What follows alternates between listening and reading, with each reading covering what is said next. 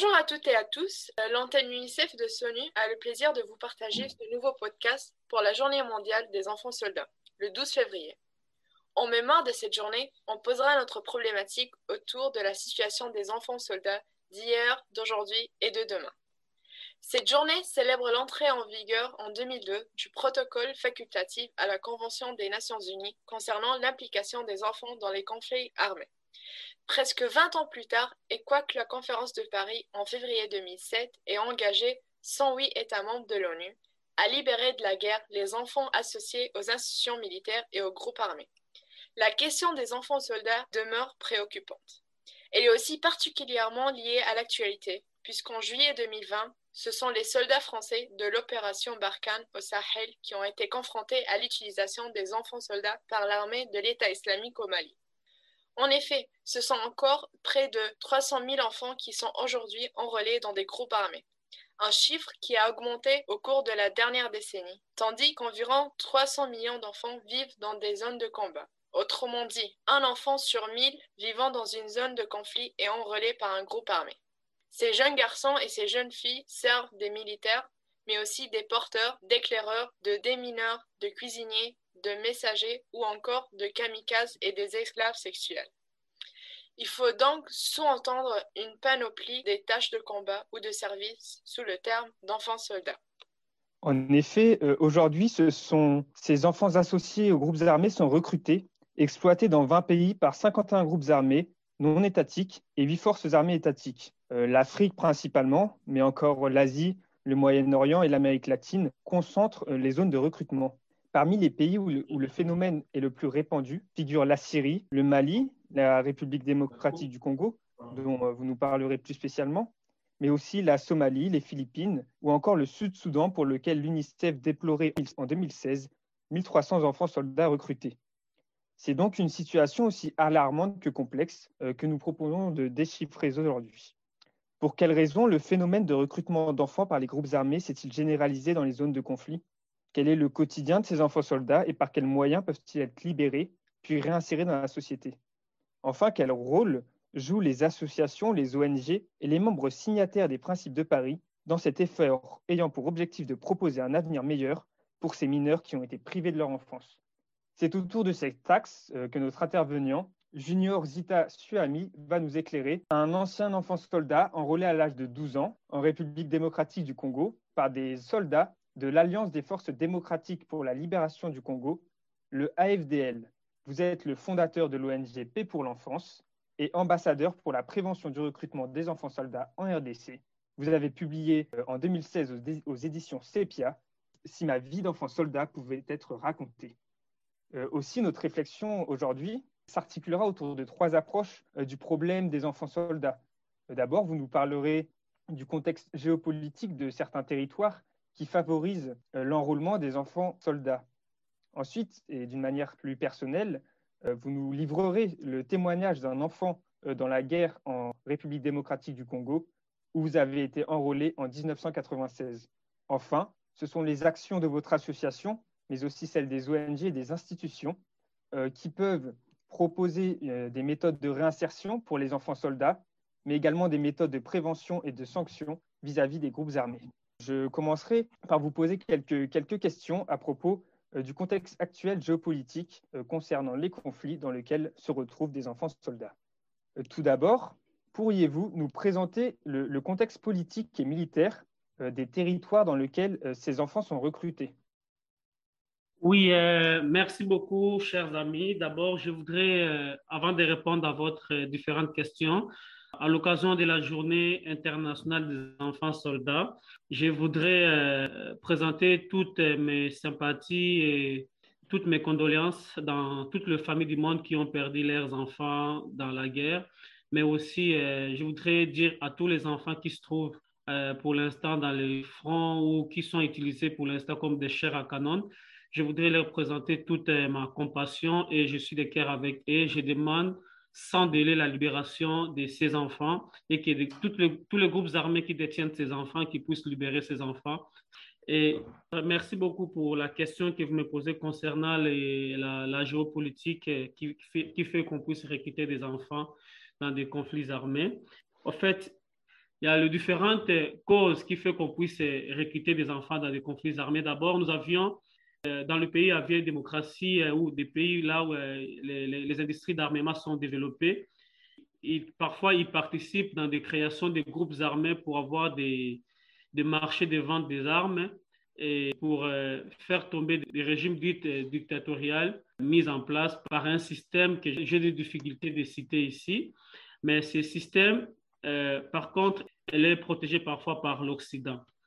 Alors, le contexte des géopolitiques, je vais prendre le cas, de, la République démocratique du Congo.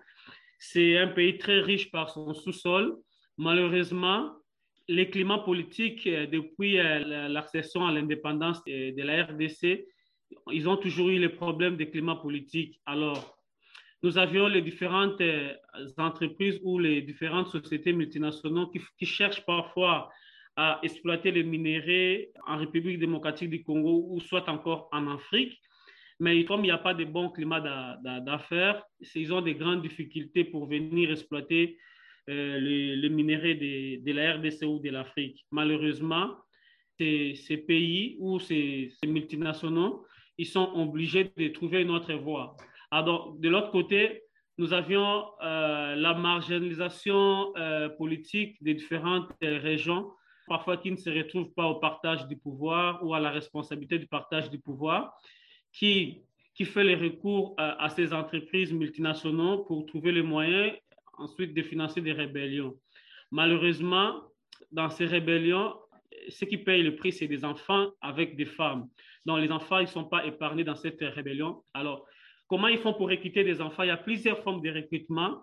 Il y a des propagandes aussi. Et ces politiciens irresponsables, je pouvais dire, ils viennent dans la société, ils disent dans les différentes communautés locales, euh, ils leur disent, voilà, nous avions des milliers dans notre sous-sol, mais notre population est extrêmement pauvre. Alors, ce qu'ils font, ils demandent à ces enfants d'adhérer dans leur mouvement pour combattre le pouvoir en place afin de créer des richesses euh, pour la population locale. Euh, ça, c'est le premier cas de l'intérêt géopolitique. Il manque de bons climats d'affaires, mais aussi euh, il, y a, la marginalisation des, partages du, du pouvoir et des minéraux sur le plan local ben aussi, euh, nous avions des pays euh, à vieille démocratie qui, mettent en place un système pour contrôler l'Afrique ou pour, continuer à contrôler le minerai de l'Afrique. Malheureusement, euh, ils placent leurs gendarmes pour protéger leur système. Alors, ces politiciens qu'on soutient ou ces politiciens qui ont le soutien de l'Occident ils n'arrivent pas à, mettre le bon climat d'affaires euh, à l'intérêt de la politique occidentale. Et cela, ça suscite beaucoup de, de violences. Euh, dans ces violences, c'est les enfants qui payent encore le prix. Donc, c'est la, géopolitique de, de l'Afrique. Mais c'est pareil comme en Syrie ou, euh, au Moyen-Orient. C'est plus les minéraux qui causent, les minéraux qui sont à la base des guerres qui, participent des enfants dans, des conflits. Mais d'autre part, malheureusement, il y a quelque chose qu'on ne parle pas trop. Des, nous avions des jeunes européens parfois qui adhèrent au djihad. Alors, il y a des jeunes, ils sont considérés aussi comme des enfants euh, dans les conflits armés. Il y a des jeunes qui vont en Syrie ou qui vont au Moyen-Orient pour, euh, pour venger ou pour participer dans des conflits. Ce sont des jeunes qui cherchent à, se venger ou qui cherchent à venger le système. Malheureusement, ces jeunes, ils oublient que dans, dans chaque vengeance ou dans chaque rébellion, c'est les enfants qui sont des victimes et les enfants qui payent les prix dont les bénéficiaires sont des commanditaires. Et, donc, si vous voulez, d'après ce que vous nous dites, il semble qu'il y, ait une nouvelle forme euh, qui est en train d'apparaître justement avec euh, les, récents enfants qu'on trouvait euh, dans, le djihad. Et euh, par rapport à ce que vous nous citiez avant, les, guerres civiles qui, ont lieu en Afrique, qui semblaient euh, un peu le, conflit type de, l'enrôlement d'enfants soldats avec justement ces, problèmes de minerais et, et, des, clients. Euh, Est-ce que vous pensez qu'il y a une, évolution actuelle au niveau euh, du recrutement de ces enfants hein, entre justement la guerre civile et une autre forme qui est le, djihad? Oui, écoutez, nous sommes encore très loin de, parler de l'évolution. Pourquoi? Parce qu'il y a, toujours des coups d'État euh, pour changer le pouvoir. Nous devions avoir le système d'alternance pacifique pour qu'on parle des zéro enfants. Pays à vieille démocratie doivent accompagner des pays en, post-conflit pour mettre en place la démocratie, pas absolue, mais la démocratie adaptée à, la région euh, pour qu'il y ait de l'alternance politique. Mais aussi, s'il y a toujours la discrimination communautaire euh, auprès de la communauté locale, vous avez dans votre région, vous avez des minéraux mais vous n'êtes pas bénéficiaire de ces minéraux. Il y, a, il y a des régions où il y a des coltans, il y a des diamants, mais il n'y a pas d'école. On ne construit pas des écoles, ou soit quand on construit des écoles, les écoles sont détruites par la guerre et il n'y a, a pas de bon climat d'affaires. Alors, il y a, nous avions des politiciens, malheureusement, qui, qui ont des bons diplômes des, des, écoles occidentales qui viennent avec des discours euh, démagogiques auprès des enfants, auprès des jeunes. Ils disent aux jeunes quoi, comme écoutez, vous êtes, euh, euh, vous êtes là, vous êtes des jeunes, vous devez vous venger, vous devez faire quelque chose pour qu'on puisse euh, développer notre communauté. Malheureusement, les enfants, ils ne peuvent pas faire la différence pour dire ces discours, c'est pas bon ou c'est mauvais. Les enfants, ils adhèrent dans cette idéologie.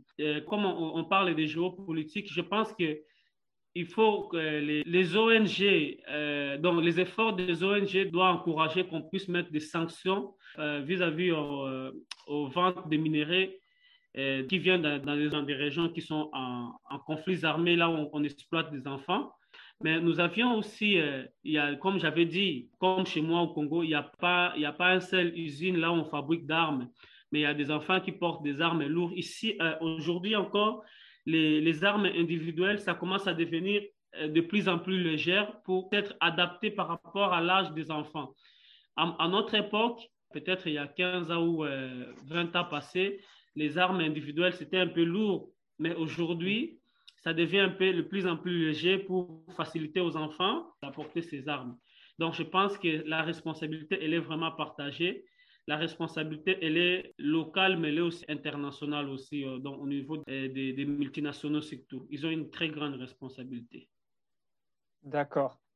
Écoutez, euh, en effet, ces, armes euh, qui, deviennent de, plus en plus légères, on pense notamment, euh, à, la, à Kalachnikov, influent, sur, sur, le recrutement de, ces enfants. Et aujourd'hui, et depuis plusieurs décennies également, pourquoi ce sont ces enfants-là, les enfants qui sont devenus comme une force indispensable lors d'un conflit? Pourquoi ces groupes idéologiques ou ces groupes armés se concentrent-ils sur des, sur des enfants, comme, nous l'avons dit, qui sont souvent jeunes, hein, à partir de, 13 ans, 12 ans, euh, pourquoi ce, besoin de, venir à des âges euh, le plus tôt possible? Ben, Il y a quelque chose qui se passe lorsqu'on recrute des enfants soldats. D'abord, il, se pose le problème de financement lorsqu'on crée la rébellion. Alors, ils font les recours aux enfants. D'abord, un, les enfants, ils sont faciles à manipuler, ils ne sont pas payés, ça facilite la tâche, donc ça diminue le coût de la rébellion. Et de deux, les enfants, ils sont faciles à manipuler. Lorsqu'on prend un enfant, on, tue ses parents. ces enfants-là, ils vont, ils vont devenir flexibles pour tuer aussi les autres. Donc, les, les enfants, ils vont s'engager dans les conflits pour venger leurs proches ou pour venger leurs parents. D'ailleurs, la chose le plus horrible qu'ils font aux enfants soldats, lorsqu'ils recrutent des enfants soldats, on amène ces enfants dans leur propre communauté. On demande à ces enfants-là de tirer dans leur propre communauté. Vous savez, lorsqu'on demande aux enfants de tirer dans leur propre communauté, ils coupent les liens des enfants avec la communauté. Alors, les enfants, ils trouvent euh, le refuge plutôt dans, dans des groupes armés. Alors, quand ils coupent les liens entre les enfants et la société, les enfants, ils ont un seul recours ou ils ont un seul refuge comme la guerre. Vous comprenez? Donc, les enfants, ça coûte moins cher et les enfants, ils sont faciles à manipuler. Et de deux, les adultes qui sont engagés dans les lignes des de, front, ils mettent des enfants dans la première ligne d'attaque. Ils, utilisent les enfants comme des chairs à canon, donc, comme des boucliers humains, et ils se protègent derrière des enfants, malheureusement. Donc, vous comprenez, les enfants, ils sont, ils sont vraiment instrumentalisés dans tel point qu'ils ne peuvent, ils peuvent rien faire sauf s'engager. S'ils veulent reculer, ils sont tués. Finalement, ils sont devenus euh, la ligne de front euh, de, de, ces forces armées. Et euh, peut-être que votre témoignage hein, d'un enfant dans la guerre va pouvoir encore plus euh, nous, nous, permettre de, pénétrer dans, dans, cette atmosphère. Et je laisse alors la, parole à, Cham qui va, qui va rentrer dans votre quotidien que vous avez vécu. Merci. Merci François. Donc, euh, en parlant un peu de votre témoignage, euh, monsieur, euh, vous étiez un enfant soldat enrôlé à l'âge de 12 ans. Vous avez vécu de 10 ans de service militaire avant votre libération en 2006. Pourriez-vous nous parler un peu comment vous êtes devenu un enfant soldat et comment était votre vie en tant qu'enfant soldat? Alors, merci beaucoup, Cham en fait, c'est, ça a été toujours euh, douloureux euh, pour moi de, parler de ça, mais je suis obligé de parler de ça pour aider les autres et pour éclairer aussi les autres. Alors, euh, moi, j'étais à l'internat dans l'est de la RDC. Il y a un jour, les militaires, ils sont venus, ils, ils ont commencé à tirer. Ils ont tiré à nos enseignants, à nos professeurs. Ils ont récupéré tous les enfants que, que nous étions. On nous a mis dans un conteneur et ensuite, ils nous ont encheminés dans un centre de formation militaire.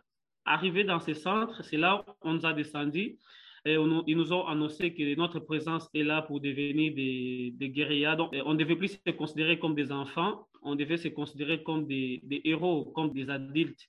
Et ils nous ont remis euh, une lame de, rasoir pour cinq personnes on devait se raser les cheveux. Imaginez déjà si quelqu'un avait des maladies, donc ça devait déjà se transmettre pendant ces temps-là. Donc, c'est comme ça qu'on s'est rasé des cheveux comme des nouveaux requis pour nous, pour nous identifier facilement.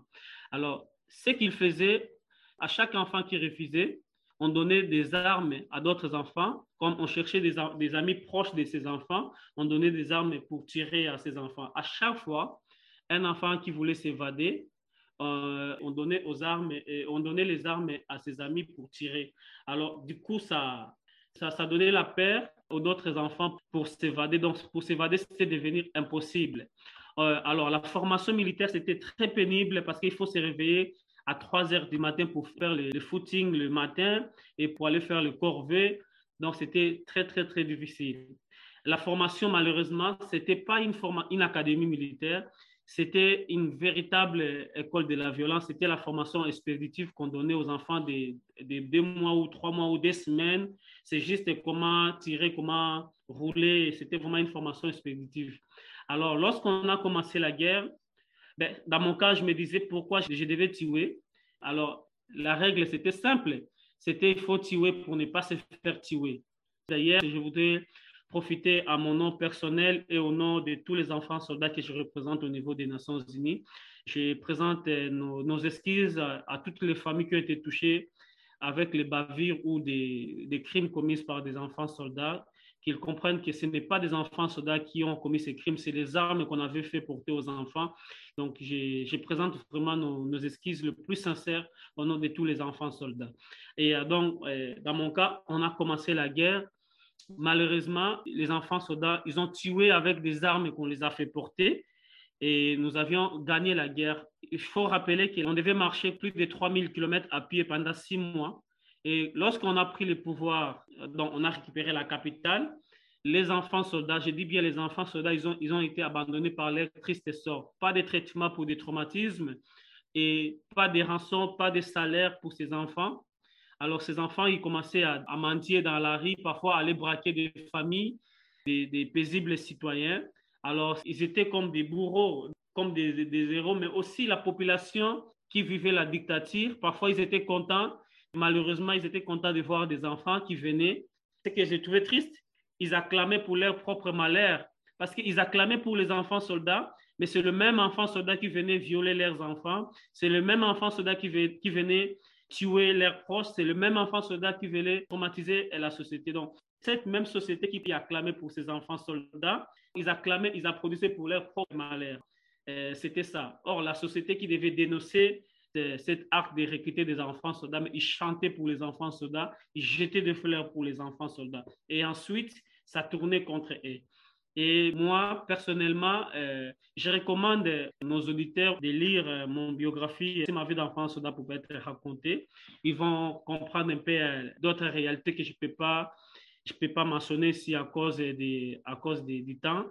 Donc, ils, peuvent aller en profondeur de mon livre si ma vie d'enfance soldat pour être racontée.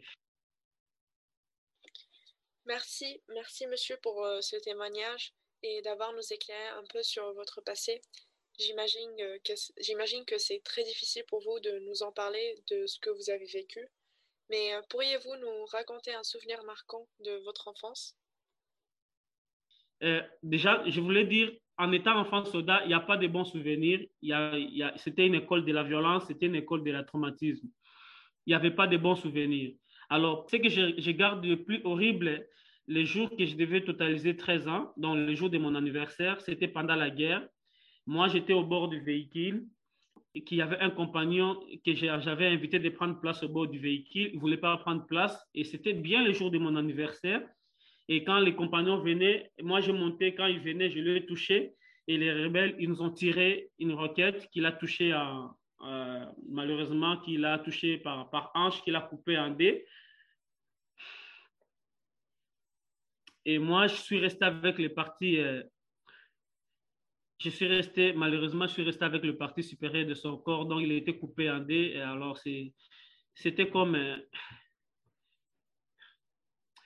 c'était comme euh, un, cadeau d'anniversaire pour moi. Donc, c'était l'âme de mon ami qui s'était dans mes mains, qui c'était comme les bougies qui s'étaient dans mes mains. C'était difficile de vivre ça en tant qu'un enfant de 13 ans. C'était vraiment traumatisant. Et voilà, et après, il y a eu un moment qui, qui m'avait affecté malgré, malgré cette métamorphose de, de, l'enfance à la vie des adultes. L'enfance nous, euh, nous réclamait toujours, donc l'enfance nous réclamait toujours et ça nous rattrapait toujours. Ça m'arrivait des moments où, quand euh, la guerre avait fini, ça m'arrivait des moments où je devais aller jouer avec des enfants de mon âge. Tous les enfants soldats, ils avaient toujours envie d'aller jouer avec les, euh, avec les enfants de leur âge. Alors, c'est comme ça que ça arrivait moi, j'allais jouer avec des enfants de, mon âge et qui n'étaient pas des soldats comme moi. Leurs parents ne voulaient pas de ma présence parce qu'ils avaient peur, parce que ça arrivait à plusieurs reprises, les enfants qui déposaient des armes pour, pour jouer, quand il y, a, il y a une moindre discussion avec les enfants qui n'étaient pas des soldats, et les enfants soldats, ils faisaient recours par des armes, ils tiraient à, ces enfants-là. Il y avait beaucoup d'enfants qui avaient perdu vie euh, en, faisant, en, discutant des petites discussions des enfants avec les enfants soldats. D'ailleurs, une parenthèse, j'ai un proche d'enfance qui faisait la garde chez, un officier. C'est cet officier-là qui l'avait recruté en tant qu'enfant soldat. Et il jouait avec l'enfant de cet officier. Alors, l'enfant de cet officier, il s'est permis de donner un coup à, l'enfant soldat qui jouait avec lui. Et l'enfant soldat a pris l'arme, son arme, il a tiré sur l'enfant de l'officier. Et imaginez la suite, on a arrêté cet enfant soldat et on a donné des armes à nous, ses proches, pour exécuter cet enfant-là. Vous imaginez comment on vit avec... Euh, euh, comment on vit avec des traumatismes. Donc, c'est dire pour nous, euh, ça a été une vie pleine de, surprises désagréables, pleine de traumatismes. Ben, après, pour que je puisse reprendre l'école, c'était un coup de foudre amoureuse avec, avec une fille. Parfois, l'amour aussi, ça aide. L'amour aussi, ça, ça aide aussi. Donc, j'étais dans une fête d'anniversaire avec des amis qui m'avaient demandé de venir en tenue civile, euh, mais qui, je ne pouvais pas dire aux autres que j'étais en France soldat parce que c'était dans une quartier résidentielle.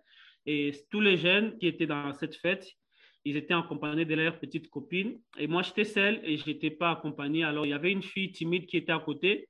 Moi, tout ce que je, savais manier était tué. Alors, cette fois-ci, c'est l'amour qui va transformer ma vie, c'est l'amour qui va transformer mon enfance. Et j'ai invité la fille, on a commencé à danser, j'ai dit à la fille, je t'aime, et la fille aussi a répondu, je t'aime, et je l'ai embrassée. Euh, donc, ne faites pas ça chez vous, les jeunes. Merci. Bref, c'était ça. C'était le départ qui m'avait donné l'envie de reprendre l'école et vraiment, et, euh, ensuite, j'avais demandé à un colonel si je pouvais reprendre l'école. Et ce colonel a, accepté, on m'a donné la mise en disponibilité. J'avais repris l'école et j'ai été adopté par une famille. Et je me suis engagé pour dire, voilà, ce qui m'est arrivé, ça peut plus arriver aux autres enfants. Et j'ai créé P pour l'enfance. Euh, officiellement, nous encadrons 140 euh, enfants. Donc, j'ai dit, je suis le papa de 140 enfants, mais je ne suis pas polygame. Et aujourd'hui, euh, Paix pour l'enfance, au moins 1350 enfants euh, dans la ville de Kinshasa. Donc, comme vous pouvez voir dans les images quand vous entrez dans le site de Paix pour l'enfance. Et euh, aujourd'hui, nous avons notre bureau à, à Lausanne. C'est quand même une réinsertion positive pour moi parce qu'à travers moi, il y a au moins des milliers d'enfants qui sont en train d'être réinsérés dans la société, de scolariser les enfants qui sont des victimes de guerre euh, juste en fait pour, euh, pour euh, juste conclure ma partie, du coup, votre, votre autobiographie, Si ma vie d'enfant soldat pouvait être racontée, qui a été sortie en 2016. Euh, vous, dans, cette, dans votre livre, vous parlez de votre traumatisme et de votre histoire qui est inspirante et touchante, et aussi sur les difficultés du, du, retour à la société civile après avoir vécu des traumatismes imaginables. Vous parlez aussi du sentiment de culpabilité euh, pourriez-vous euh, juste euh, nous parler un peu des conséquences que vous sentez ou vivez aujourd'hui à cause de votre enfance? Alors, je vais parler un peu des conséquences collectives et non individuelles. Les enfants soldats, lorsqu'ils portent des armes, parfois ils commettent des crimes à la société. Alors, la société considère les enfants soldats comme des bourreaux et non comme des victimes. Et une fois ces enfants sont séparés avec des groupes ou des forces armées, ils sont obligés d'aller vivre avec la même société ou avec la même communauté. Et quand les enfants rentrent dans la communauté, ils sont chassés, ils ne sont pas acceptés, ou soit ils sont tués par des civils parce qu'ils ont commis des crimes dans cette même communauté. Alors ça, c'est la, la, plus grande difficulté que connaître les enfants soldats. La, discrimination et les tueries, différentes tueries euh, autour des enfants soldats dans la société. Moi, ça m'arrive même en étant au Canada où euh, ou en Europe euh, ou un peu partout, tu, tu, vas, tu te présentes, tu dis tu as été enfant soldat, on te demande tu avais tué combien de personnes? Vous imaginez ce que ça fait Ça m'arrive d'être dans des grandes réunions, quelqu'un qui pose la question, et quand vous étiez dans la guerre, vous avez tué combien de personnes? C'est un traumatisme. Je pense qu'on on, vit avec ça. C'est difficile de sortir de, cette, euh, de ce cercle vicieux.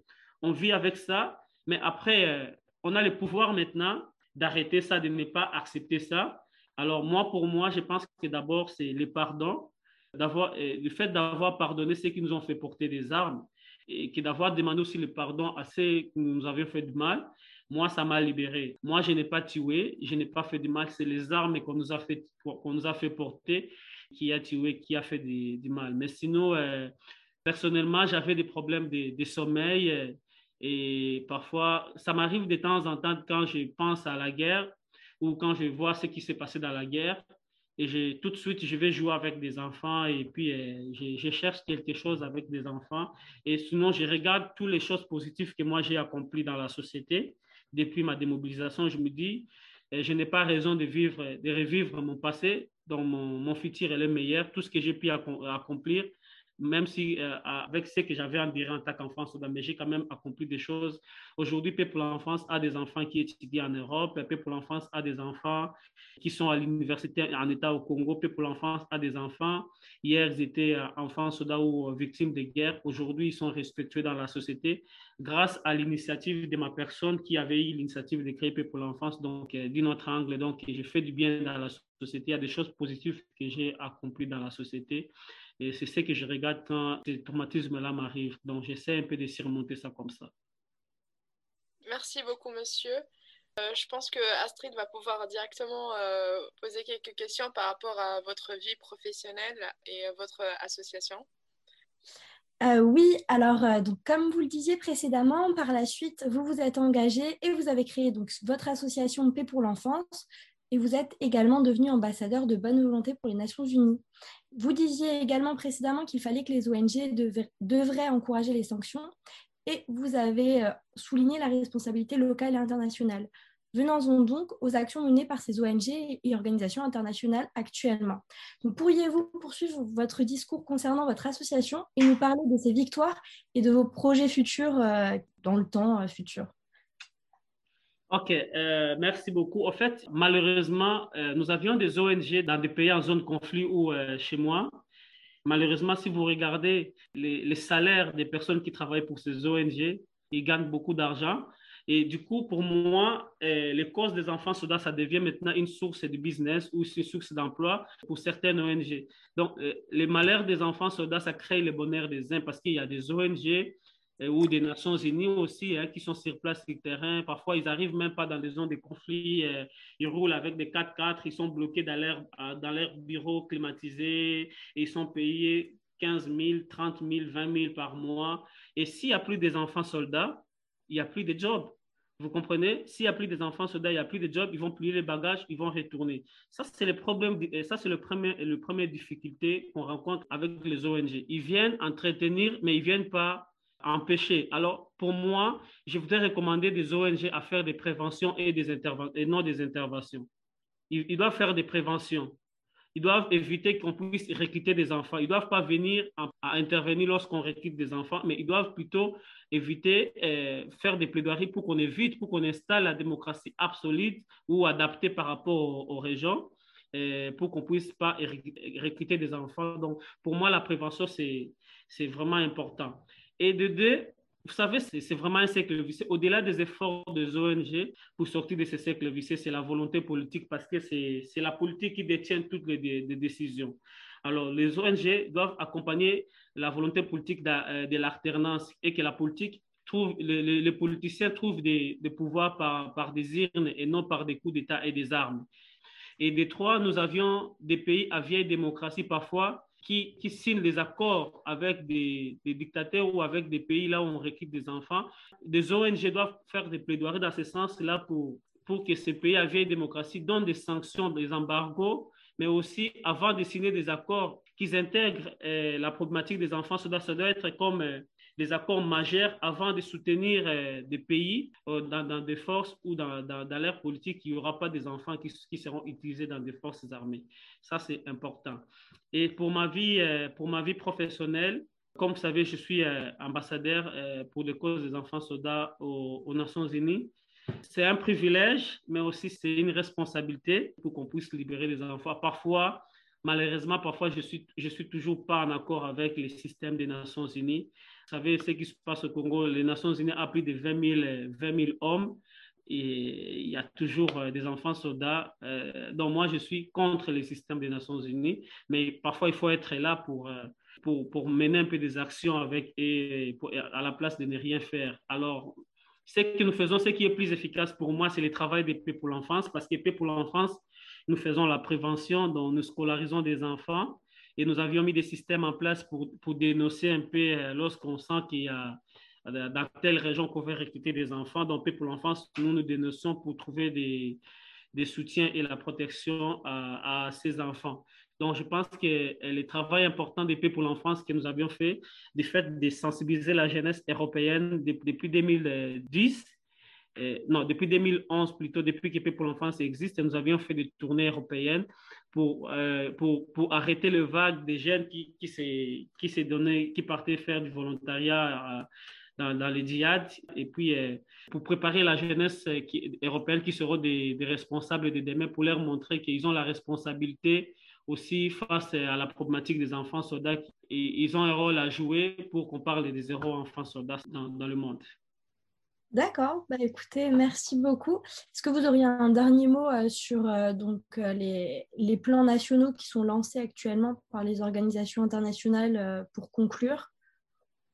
Alors, euh, alors en fait la recommandation que moi je peux faire, les ONG qui puissent avoir le côté d'humanisme, qui puissent pas seulement avoir du côté, euh, voilà, côté business, parce que j'ai comme l'impression des ONG, ça commence à devenir du business et qui, qui, se, qui se mettent à la place de ces enfants. C'est la raison pour laquelle moi j'avais refusé d'être salarié aux Nations Unies, parce que je ne voulais pas que, que je sois payé pour euh, combattre les causes des enfants soldats. Donc ça, c'est une autre chose que je voulais oublier. Donc moi, j'ai refusé d'être salarié aux Nations Unies parce que je voudrais au moins toucher ma sensibilité. Si je suis payé, ça va, ça va changer quelque chose à moi, mais si je ne suis pas payé, ça va toucher ma sensibilité pour continuer à bien à mieux faire ce travail. Alors, je pense que les, des, des acteurs des ONG qui doivent un peu avoir cette sensibilité-là, qui se mettent à la place de ces enfants, si c'était eux, qui étaient là, qui, mettent, qui, puissent vraiment faire du vrai travail et qui ne puissent pas entretenir des conflits, qui doivent vraiment toucher dans le fond des, conflits et qui mettent vraiment euh, des pressions pour qu'on donne des sanctions, des réelles sanctions aux, auteurs qui recrutent des enfants soldats. Mais aussi euh, pour la société, euh, je voudrais interpeller la société qui se considère comme des, des, victimes. Je voudrais dire, vous vous trompez, les enfants soldats, ils sont des victimes, ils sont des premières victimes de manque de responsabilité. C'est les responsabilités de la société, de vous-même, des adultes de la société, qui fait qu'on puisse parler des enfants soldats Et malheureusement, et vous avez une responsabilité pour réhabiliter la vie de ces enfants. Aujourd'hui, on parle de beaucoup des enfants séparés ou démobilisés, mais c'est difficile de parler d'un enfant, euh, enfant qui a réussi sa réinsertion. Donc, ces enfants, parfois, ils se suicident. D'ailleurs, je voudrais dire aux enfants qui se suicident, ça ne vaut pas la peine de se suicider. Se suicider, vous ne mettez pas fin à votre difficulté quand vous vous suicidez, vous, continuez toujours à créer d'autres difficultés autour de vous. Les gens qui sont autour de vous, qui restent, ils restent avec des blessures, euh, avec des difficultés. Donc, ça ne sert à rien de se suicider. Mais je voudrais vous recommander, vous, chers enfants soldats, euh, chers, chers enfants démobilisés, relevez vos têtes. La vie continue et euh, c'est encore possible de refaire, de continuer. Vous avez vous avez une responsabilité aussi à, prouver dans, votre communauté que vous êtes encore important et utile dans la société. Et pour vous, les jeunes euh, de l'Occident, vous devez comprendre aussi, vous avez la responsabilité de dire non à la politique d'encourager les, les, dictatures ou euh, de soutenir les multinationaux qui vont exploiter les minéraux. Mais aussi nous qui consommons aussi les différents produits qui sont exploités comme des smartphones. Aujourd'hui, j'ai dit, tout le monde a des Congos dans sa poche parce que nous tous, aujourd'hui, nous utilisons des smartphones. Donc, je me rends compte que tout le monde a la responsabilité, tout le monde contribue d'une manière ou d'une autre au recrutement des enfants soldats. Nous devions tous dire plus jamais des enfants soldats, plus jamais ça dans notre société. Merci. Alors, merci monsieur d'avoir accepté notre invitation et d'avoir témoigné pour nous aujourd'hui. Pour aller plus loin, nous invitons dès à présent tous ceux qui nous écoutent à découvrir nos deux articles complémentaires où seront abordées les dimensions politiques et psychologiques de ce sujet par deux experts en la matière, Philippe Chaplot, journaliste spécialisé sur les questions de défense, et Olivier Douville, psychologue et psychanalyste. Article à retrouver donc sur le blog Sonu UNICEF ou en description de ce podcast. Nous vous invitons également à nous suivre sur nos réseaux sociaux. À bientôt!